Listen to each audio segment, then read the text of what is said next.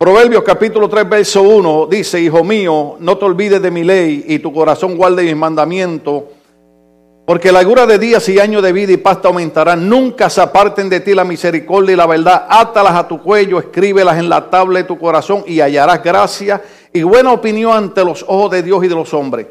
Fíjate de Jehová de todo tu corazón y no te apoyes en tu propia prudencia. Reconócelo en todos tus caminos y Él enderezará tus veredas. Estuvimos compartiendo este proverbio en una quinceañera y me llamó la atención que esa jovencita, que fue Priscila, se interesó por usar estos versos bíblicos. Y aunque ya eh, en esa ocasión lo dije de una manera más corta, pero me, me interesó ver que hay un corazón de una juventud que quiere acercarse a Dios. Hay una mentalidad de una nueva generación que quiere conocer algo de Dios.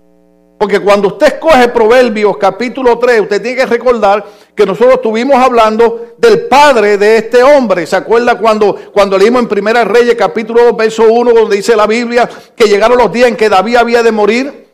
Pero antes de este hombre partir a la presencia del Señor, quiere enfocarse en que la generación que viene detrás de él, el joven que viene detrás de él, el hijo que va a quedarse al frente, que se llama Salomón, entienda lo que debe hacer en la vida. Por eso le pusimos al mensaje el consejo de los viejos.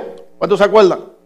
Entonces, este hombre que está a punto de morir enfatiza en los últimos, tal vez voy a decir exagerando, minutos de su vida, en la importancia de reconocer a Dios en nuestras vidas. Parece ser que funcionó el consejo porque más adelante, cruzan los años, encontramos a aquel que recibió el consejo de un viejito, ahora dando consejo para adelante.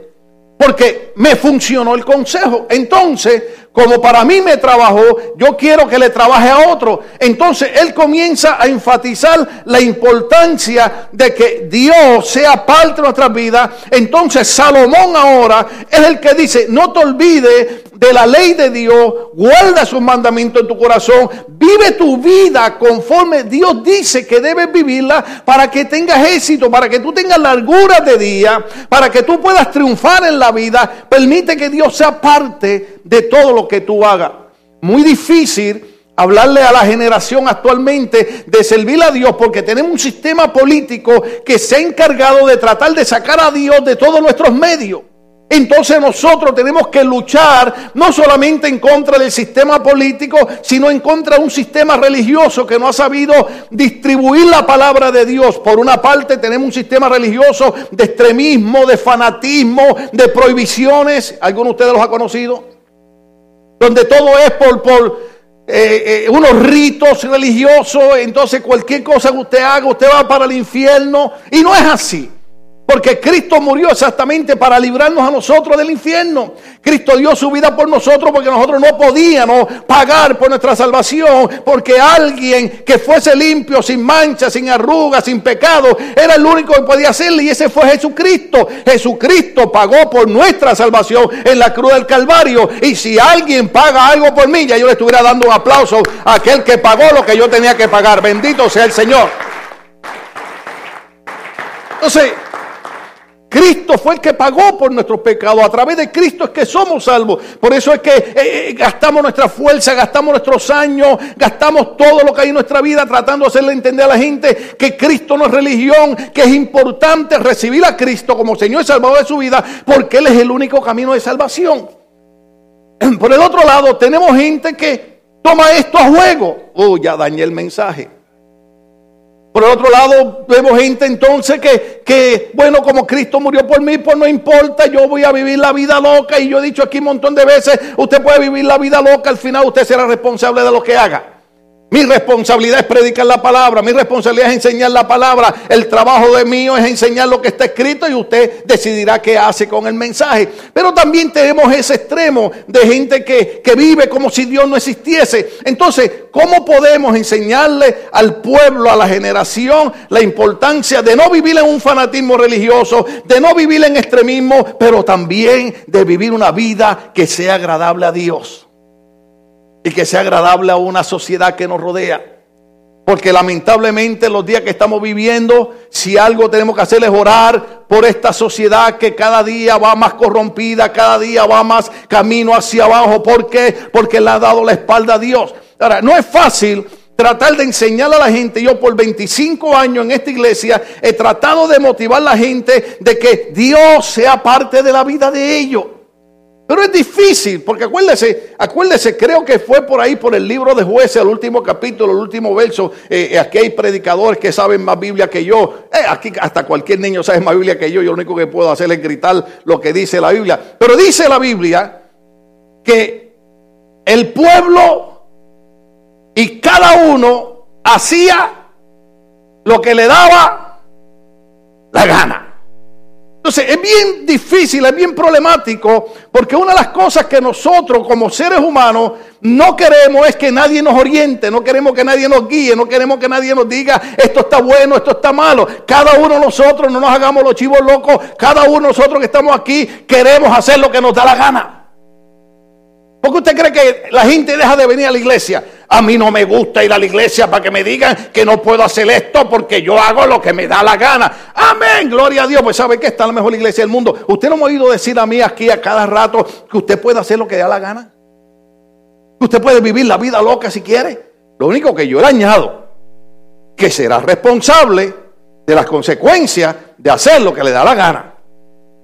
Yo puedo hacer lo que me da la gana pero no quiero hacer lo que me da la gana.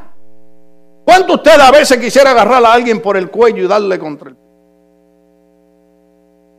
¡Oh! se sintió la unción ahí, ¿verdad? Pero no podemos hacerlo. ¿Por qué? Porque tal vez le estamos haciendo daño a un semejante, tal vez no entendemos por qué esa persona hizo eso. Mire, el cristianismo es la cosa más difícil del mundo, aunque, sea, aunque se vea fácil. ¿Sabe por qué? Porque muchas veces nosotros juzgamos a la gente sin saber lo que hay dentro de la gente. Y eso es una cosas que enseñan en las iglesias extremistas. Para todo estamos haciendo juicio. Vemos una persona seria, a esa persona que amargada es. Tú no sabes cómo esa persona pasó la semana. Ora por esa persona. Y Señor, mira a esa persona que tiene cara de limón ácido. Ayúdala, dale alegría.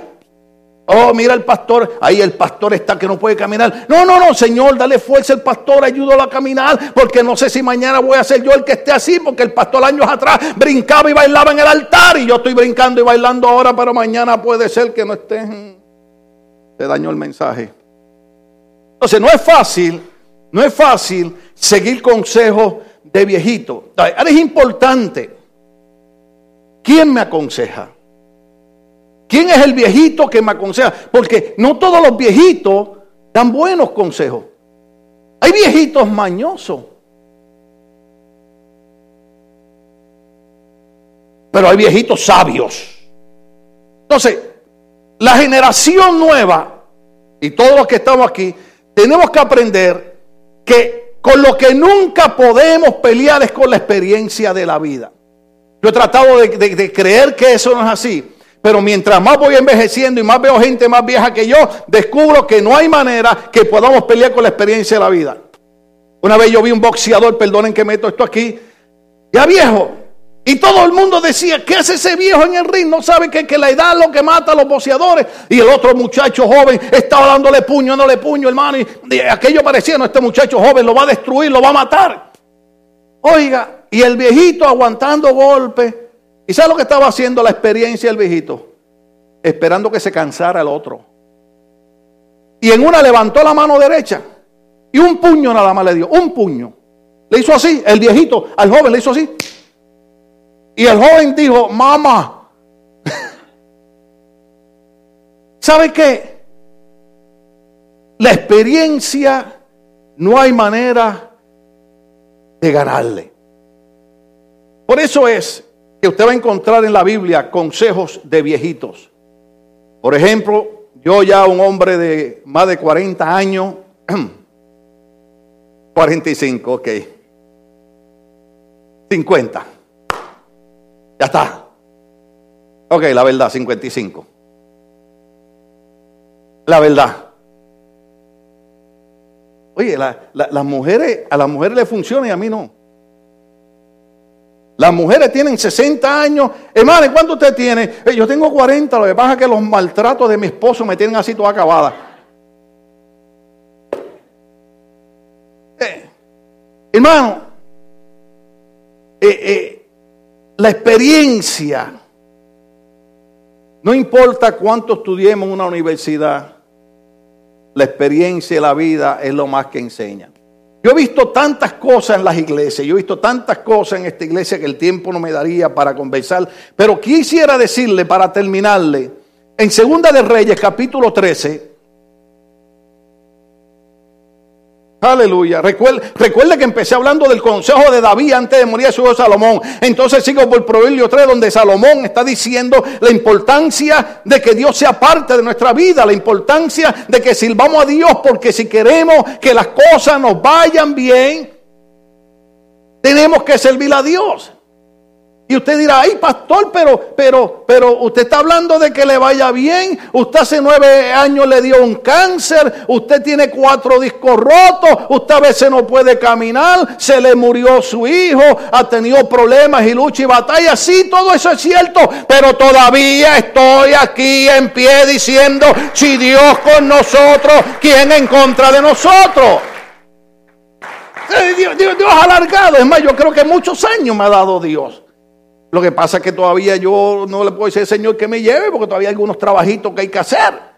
El apóstol Pablo quería morirse, irse con el Señor. Todo el mundo quiere irse con el Señor. Digo, si has estado a Cristo, ¿verdad? Asegúrese que su nombre esté escrito en el libro de la vida antes de, ay, me quiero morir. No, asegúrese porque hay el otro lado hay vida eterna. Entonces dice la Biblia de esta manera. ¿Están ahí? Verso 14. Estaba Eliseo enfermo. Eliseo, acuérdese que es el profeta que queda después de Elías. Estaba Eliseo enfermo de la enfermedad de que murió. ¡Ah! Para aquellos que critican a los que se enferman. El profeta Eliseo se murió de una enfermedad. Dios es sanador, Dios hace milagros, pero no, no entendemos estas cosas tan, tan grandes.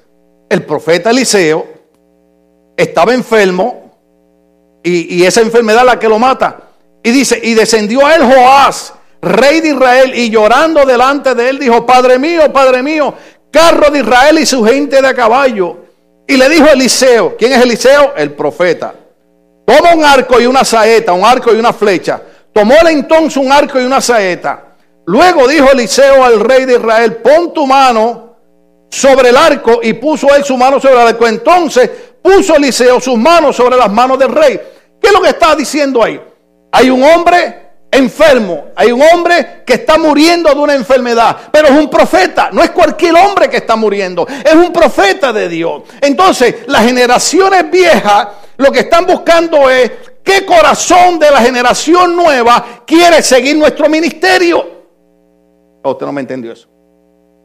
La generación vieja que ha visto la gloria de Dios, que está ya en sus últimos días, que ya están enfermos, que ya no pueden hacer. ¿Se acuerda cuando prediqué de Moisés? Que Moisés dijo, ya tengo 120 años, no puedo entrar ni salir como antes. ¿Se acuerda lo que prediqué el domingo pasado?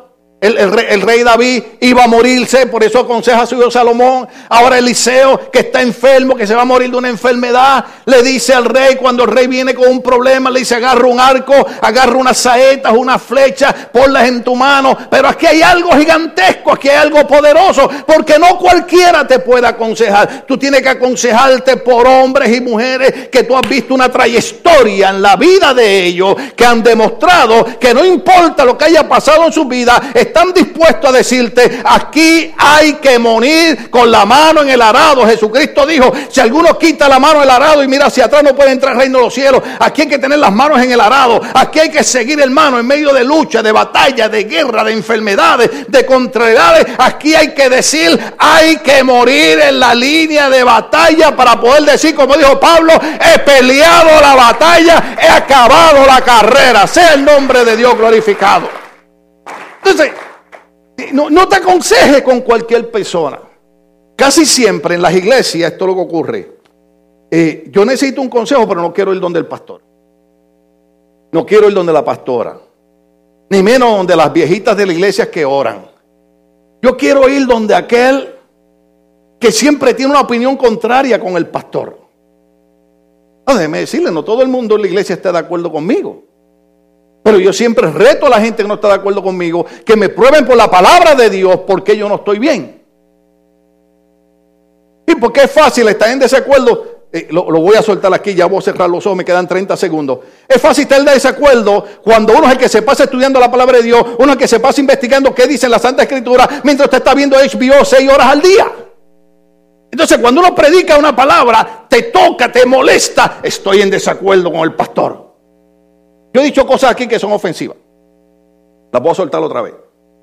Cuando tú metas 42 años de tu vida sirviendo a Dios, cuando metas 25 años pastoreando, cuando pelees con enfermedades, con cáncer, con, con, con todo lo que yo he cruzado, entonces, porque mire hermano, tiene que tener cuidado antes de hablar de otra persona. A mí a veces me han preguntado por pastores y predicadores. Hay gente en Facebook que pone comentarios de aquel pastor y, yo digo, Señor, cuando yo haga lo que Él hace, cuando yo alcance las almas y los milagros y, las obras que Él hace, entonces yo diría algo. Mientras yo no haga lo que Él hace, mejor me quedo callado porque callado me veo más lindo. Como que los puse a pensar.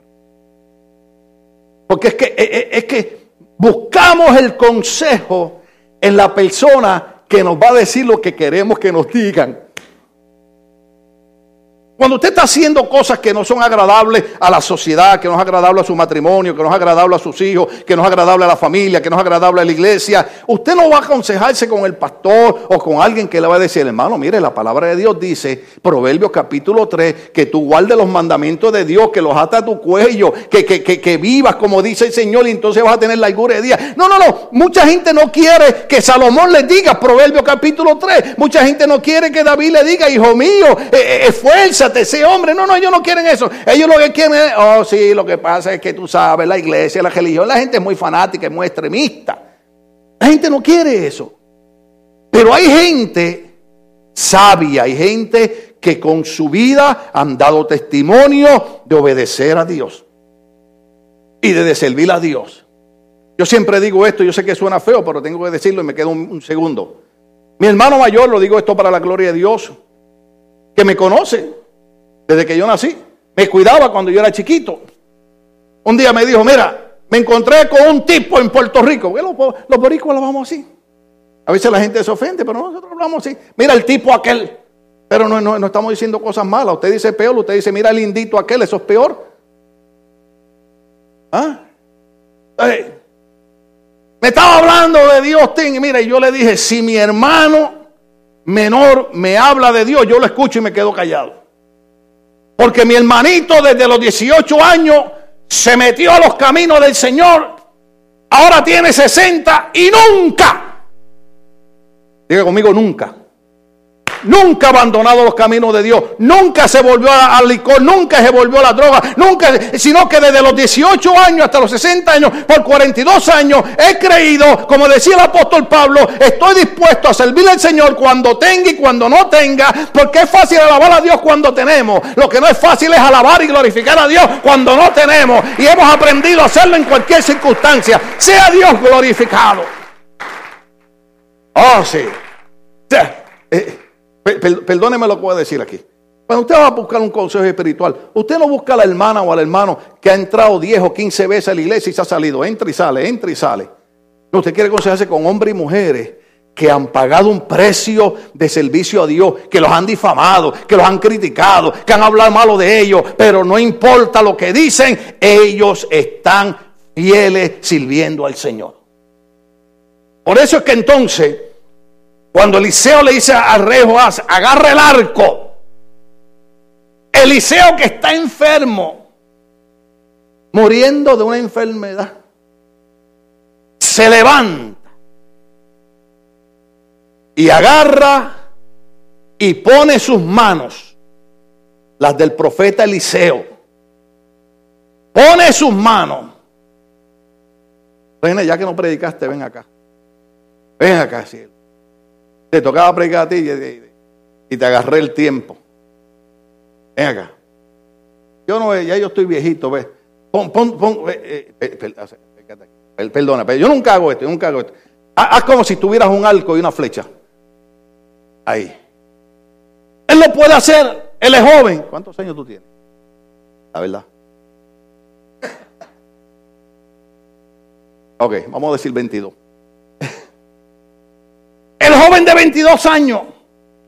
Y está el viejito de 60 años con cuatro discos rotos, con todo lo que he pasado, que casi no puedo caminar. Pero yo tengo que hacer algo porque yo no puedo casi estar en pie, no puedo casi caminar. Pero yo me voy a levantar de la silla porque hay una generación nueva que quiere, Proverbios capítulo 3, hay una generación nueva que quiere servir a Dios, hay una generación nueva que quiere el consejo de Dios. Entonces esa generación nueva tal vez no sabe disparar la flecha, tal vez no sabe el arco, pero la generación viejita que está enferma, que no puede levantarse, se va a acercar y va a agarrar la mano de él, la va a poner sobre la mano del joven y va a agarrar la otra mano y le va a decir, tú eres más joven que yo, pero yo me voy a morir, yo me voy, pero tú vas a quedar y tú eres la generación que va a disparar la flecha del poderoso evangelio de Cristo. ¡Pum! Y la tira, gracias varón. Oh, sea de Dios glorificado. Usted busca el consejo de Eliseo. Usted busca el consejo de la gente, que las cosas de Dios son juego para ellos. Usted dice, yo quiero el consejo de Eliseo. Eliseo, que se estaba muriendo de una enfermedad, que la Biblia dice que murió de esa enfermedad, pero todavía se levantó y puso sus manos sobre el arco y la flecha de la generación nueva. ¿Sabe qué significa eso? Generación nueva, no se burlen de los viejos. Sigan el consejo de los viejos. Porque ustedes dispararán la flecha pero tiene que alguien enseñarle. Pues usted ve que todo deporte alguien le tiene que enseñar. Y yo creo firmemente, no importa lo que nuestros ojos hayan visto, que Dios tiene una nueva generación. Aleluya. Oh, aleluya. Hay una nueva generación. Oh, aleluya. Yo no estoy diciendo que son de 15 y 20 años. Hay una nueva generación que se va a levantar y va a tomar el arco y va a poner la flecha. Y la generación vieja que ya no puede caminar, que ya se está muriendo, se van a levantar, le van a decir, antes de yo morirme, te voy a enseñar a disparar la flecha, porque hay una nueva generación que quiere, Proverbio capítulo 3, en su vida, porque quieren servir al Señor con todo su corazón. Oh, aleluya. Esa generación que quiere servir a Dios, esa generación que quiere coger el arco y la flecha, pónganse de pie. Los que quieren coger el arco y la flecha. Los otros no están obligados, tranquilo, quédese sentado. Pero oh, aleluya. Oh, Hay una generación nueva. Tal vez usted no lo sabía o tal vez usted no se había dado cuenta. Pero hay una generación que vendrán donde el profeta. Y dirán al profeta, tengo este problema, esta lucha. Y el profeta le dirá, agarra el arco, agarra la saeta. Y yo voy a poner mis manos sobre la mano donde tiene la flecha y sobre la mano que tienes el arco. Dice la Biblia que cuando tiró la flecha, triunfo vino sobre él. Y el profeta le dijo, ahora que soltaste la flecha, golpea el piso. Dice la palabra del Señor, que lo leo. Aleluya. Verso 17, y dijo, abre la ventana que da al oriente. Y cuando él abrió, dijo Eliseo, tira. Y tirando él, dijo Eliseo, el profeta profetizó y dijo, saeta de salvación de Jehová y saeta de salvación contra Siria, porque herirá a los sirios en afecto hasta consumirlo. Y volvió a decir, toma la saeta. Y luego que el rey de Israel la hubo tomado, le dijo, golpea la tierra y la golpeó tres veces y se detuvo. ¿Sabe qué le dijo el profeta? Mira, mira, cuando la iglesia, los pastores digan, hermano, vamos a entrar en este programa, hermano, vamos a hacer esto, envuélvase de todo corazón. Porque fíjese, fíjese, dice la Biblia que el rey golpeó la tierra tres veces. ¿Y sabe lo que le dijo el profeta? ¿Para qué la golpeaste más que tres veces? Mire lo que dice. Entonces el varón de Dios, verso 19, enojado. Oh, aleluya, hasta que encontró un verso que puede decir que me puedo enojar. Me voy a enojar, me voy a enojar. Se enojó. ¿Sabe por qué se enojó? No porque era un gruñón, sino porque dijo, Chico, ¿por qué no entiendes la bendición de Dios que viene para tu vida? Abre los oídos bien, abre los ojos bien, entiende lo que el profeta te está diciendo. Golpeaste la tierra más que tres veces, bendito sea el Señor. ¿Sabes por qué? Porque dice, después que la golpeó tres veces, el profeta enojado le dijo, al dar cinco o seis golpes, hubiera derrotado a Siria hasta no quedar ninguno, pero ahora solamente tres veces lo derrota. Uh, aleluya. Aleluya. Usted ve cuando, oh, aleluya. En la iglesia cuando le decimos, hermano, vamos a adorar a Dios, hay hermanos que dicen, amén. Hasta ahí llegó tu bendición. Pero hay otro que dice, oh, aleluya, santo vive el Señor Padre. Hoy vine enfermo y no podía caminar, pero yo te voy a alabar, te voy a glorificar, Señor. No importa cómo está el día, sé que cuando llegue a casa están las cartas de lo que me están cobrando, pero hoy yo estoy aquí adorando tu nombre y creyendo que tú vas a hacer algo nuevo, creyendo que tú vas a hacer algo poderoso. Y yo te voy a adorar, yo te voy a adorar, yo te voy a adorar, te voy a adorar. Aleluya. ¿Por qué golpeaste la tierra más que tres veces? Si lo hubieras golpeado cinco. a veces venimos a la iglesia y no entendemos esos conceptos. No golpeé la tierra tres veces, golpeé las cinco. Sin que yo lo vea, sin que nadie se dé cuenta, usted levante su piecito ahí y haga uno, dos, tres, cuatro, cinco. Ahora diga, golpeé cinco veces. La victoria es mía. El enemigo está derrotado. Golpeé cinco veces. La victoria es mía. Ahora vamos a adoramos a Dios. Aleluya. La victoria es mía. La victoria es mía porque salió arco y saeta de salvación. Saeta de salvación ha salido en el nombre de Jehová. Eso es lo que hizo el profeta. Eso es lo que tú tienes que hacer. Los viejitos no somos locos. Parecemos, pero sabemos lo que hacemos. Yo he visto tanta gente entrar y salir en este lugar. Y he visto buenos candidatos y buenas candidatas. Pero cuando yo me les he acercado a darle el consejo, oh, sorry, pastor. You know, you speak to me in English. Maybe, perhaps, could be that I might understand why you want to tell me. Let me tell you something.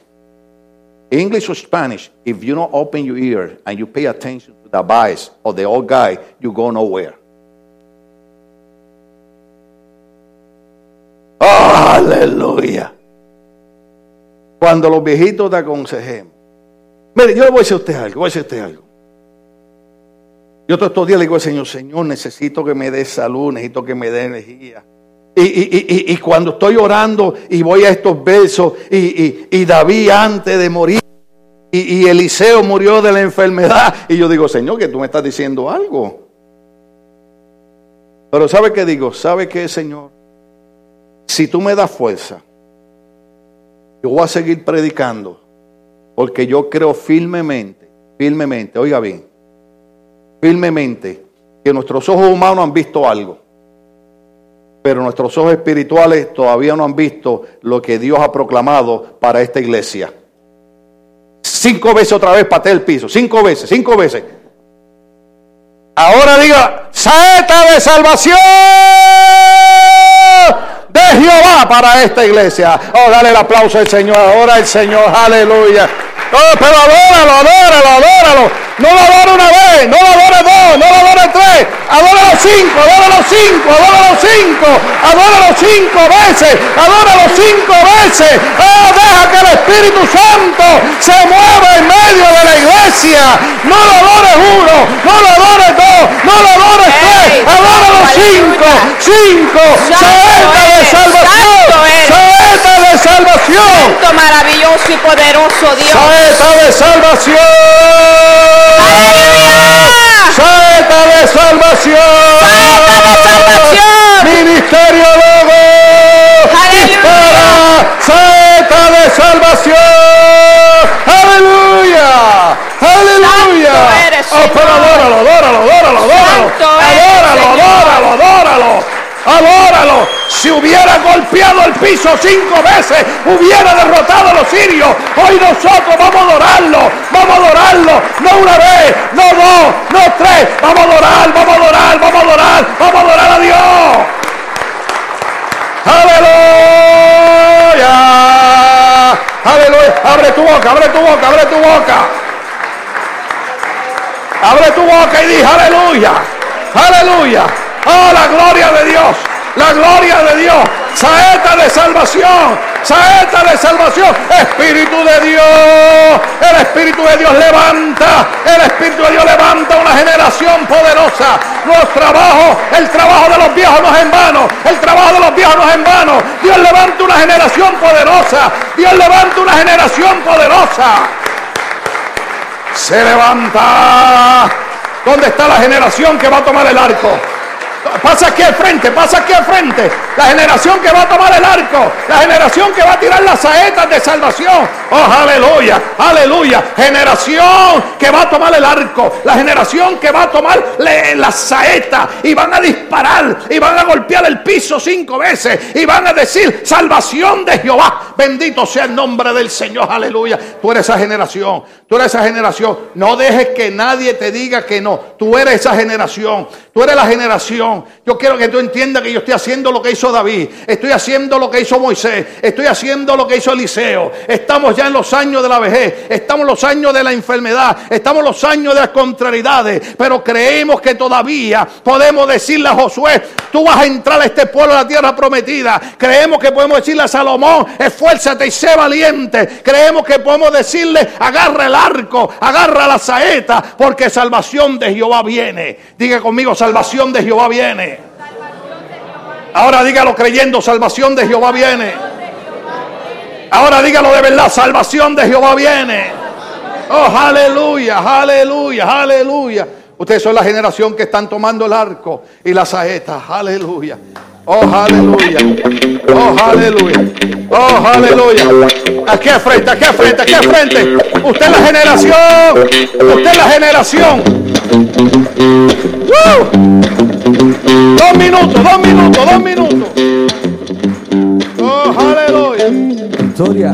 Usted es la generación. Usted es la generación. Dice este cántico, Oh, si dígalo, mantenemos dígalo, dígalo. la paz, Él peleará por nosotros. Dígalo, dígalo. Uh, bien.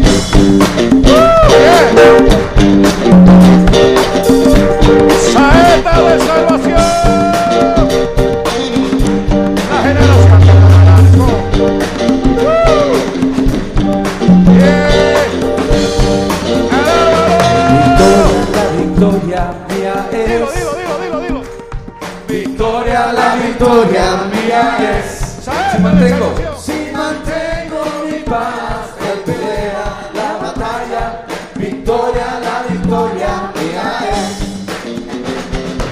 Victoria, la victoria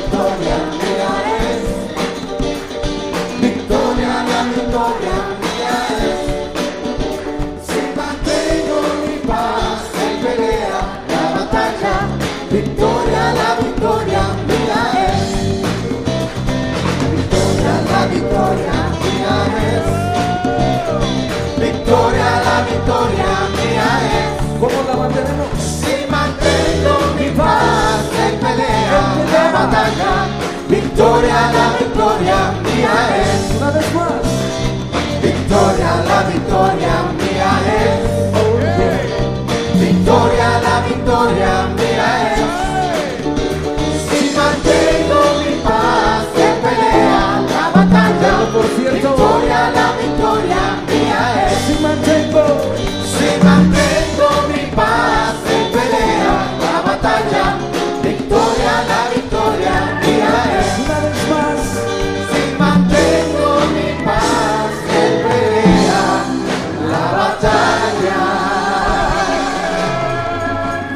Victoria,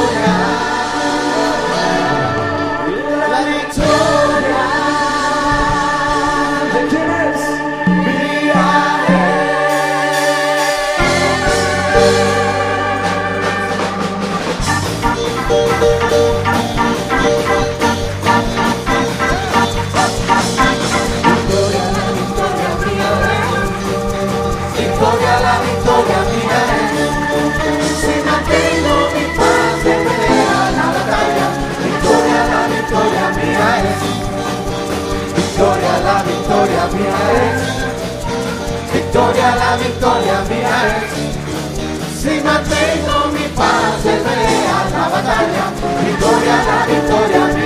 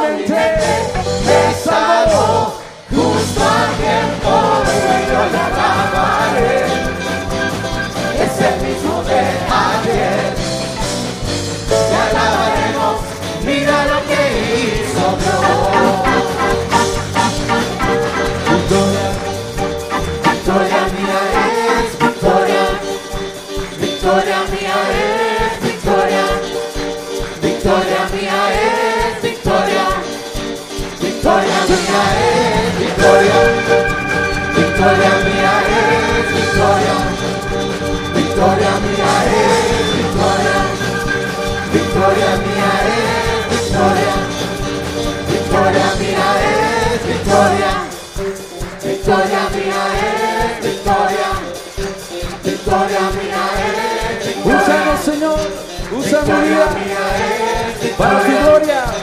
Victoria mía es victoria, victoria mía es victoria, victoria mía es victoria, victoria mía es victoria, victoria mía es victoria. Nada tan cerca de la batalla, victoria, la victoria mía es.